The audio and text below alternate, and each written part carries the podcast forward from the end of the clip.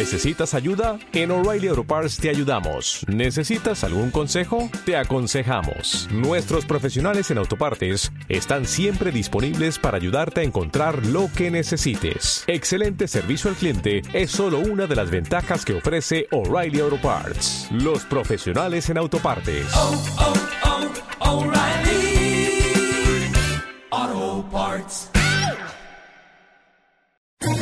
¿Quieres especular en la bolsa de la mano de un profesional? Operativadax.com. Recibe al momento en tu móvil las compras y ventas que realiza Alberto Iturralde sobre el índice DAX. Nunca ha sido tan sencillo ganar en bolsa. Operativadax.com. 21 minutos en directo, repaso bursátil como todos los días. Nos fijamos primero en nuestro selectivo, en el IBEX 35. Vemos que ha cerrado hoy con caídas del 0,41%. Hasta los 9.333 puntos. La mayor subida ha sido la de Gamesa con un 1,85 y la peor parada Mediaset con una caída del 2,86. Entre los grandes, eh, Telefónica ha caído un 1,23, Santander un 0,42, Repsol un 0,37 y BBVA un 0,17, Inditex un 0,30, mientras que Inditex ha subido un 0,34% y un 0,31. La mayor subida ha sido la de Gamesa, un 85% arriba, y la peor parada Mediaset, que ha caído un 2,86, seguida de ArcelorMittal un 2,04% abajo y Ferrovial un 1,94. En Alemania vemos números rojos, el DAX ha cerrado con caídas del 0,11%. Hasta los 11.464 puntos lidera las subidas Deutsche Bank con un avance del 3,3%, Commerzbank un 2,3% y E.ON un 2%. En el lado contrario, Linde, tras eh, cerrar, eh, tras ceder un 4% después de haber llegado a un acuerdo de fusión con Praxer, una noticia que conocimos ayer. En París, ligeras subidas para el CAC 40 del 0,02%. Hasta los 4.834 puntos. Tono positivo para Technip, que ha tenido un repunte del 1,73%, Total un 1,95% y Sanofi, que lo ha hecho un 1,17%. En el lado contrario, Nokia ha sido la peor parada con una bajada del 5,10%. Vivendi ha caído un 2,56% y ArcelorMittal un 2,39%. En Londres vemos avances para el FTSE 100 del 0,32%. Hasta los 7.063 puntos han cerrado la sesión en negativo. BHP Billiton, una caída del 1,63%. Río Tinto, un 0,98%. Y Anglo American, un 0,75%. En el sector bancario también ha habido pérdidas, también eh, después de que Barclays y Lloyds hayan caído un 0,77% y un 0,44% respectivamente. Mientras que en el lado contrario, DCC ha tenido un repunto de, del 3,58%.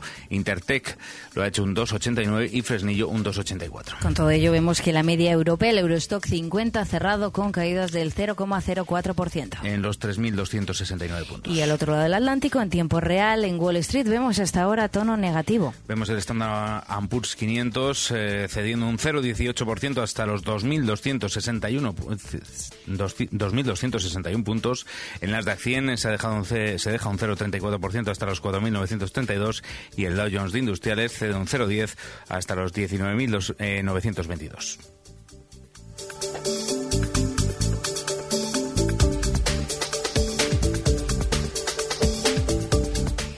Pues vamos, estos son los números, vamos con el análisis. Hablamos con Alberto Iturralde, responsable de días de bolsa.com. Alberto, ¿qué tal? Muy buenas noches. Muy buenas noches, Judith, fenomenal. Nos fijamos en eh, el IBEX 35, ha cerrado hoy en eh, negativo. Bueno, eh, de aquí a final de año, Alberto, ¿qué nos espera? ¿Cuáles son las claves que van a marcar el rumbo de las bolsas? Bueno, probablemente ya tengamos todo el pescado vendido, porque eh, yo estaba esperando estos días y lo comentaba que comenzase, eh, si es que teníamos que ya ir frenando las subidas, el nerviosismo propio de esa volatilidad que normalmente anuncia no solamente paradas, sino probablemente algún primer recorte.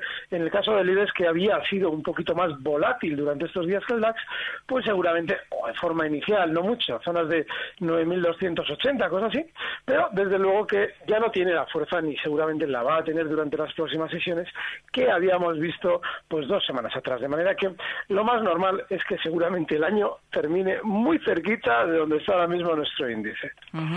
Dentro del IBEX 35 nos fijamos en valores eh, como por ejemplo ArcelorMittal, es el valor que más sube en lo que va de año, no así hoy, que ha cerrado con caídas de más de dos puntos porcentuales. ¿Qué hay detrás de este retroceso, Alberto?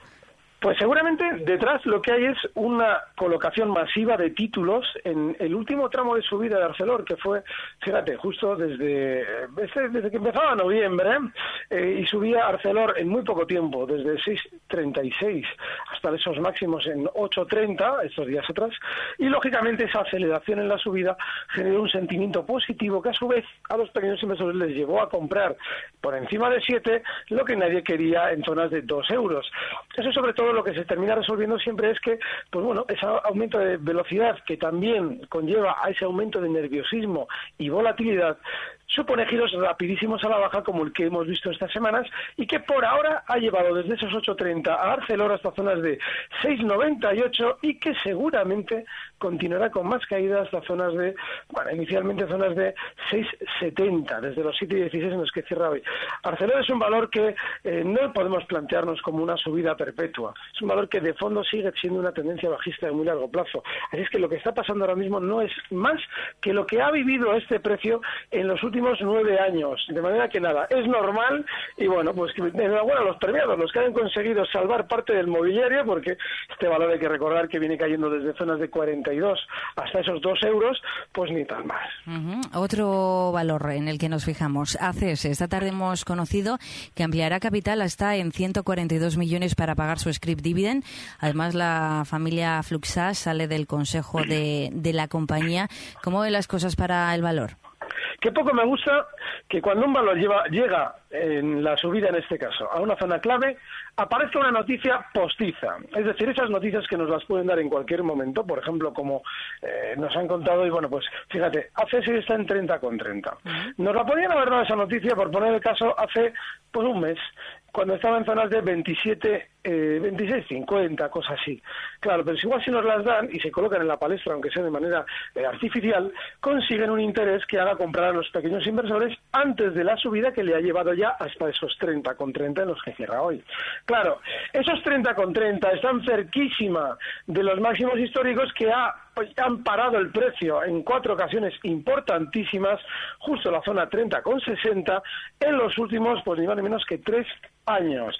De manera que mucho ojo ya, porque esas zonas de resistencia y con un valor que nos podía haber contado esta noticia en cualquier momento, pero lo hace justo en el momento clave, es todavía mucho más peligroso. Debería superar con holgura ACS la zona 32 para que efectivamente pudiéramos pensar que continúa con su subida, con su, en este caso nos dirán que subida libre, que no existen, pero bueno, para, para entendernos, subida libre. Zona de 32 mínimo, está todavía lejos.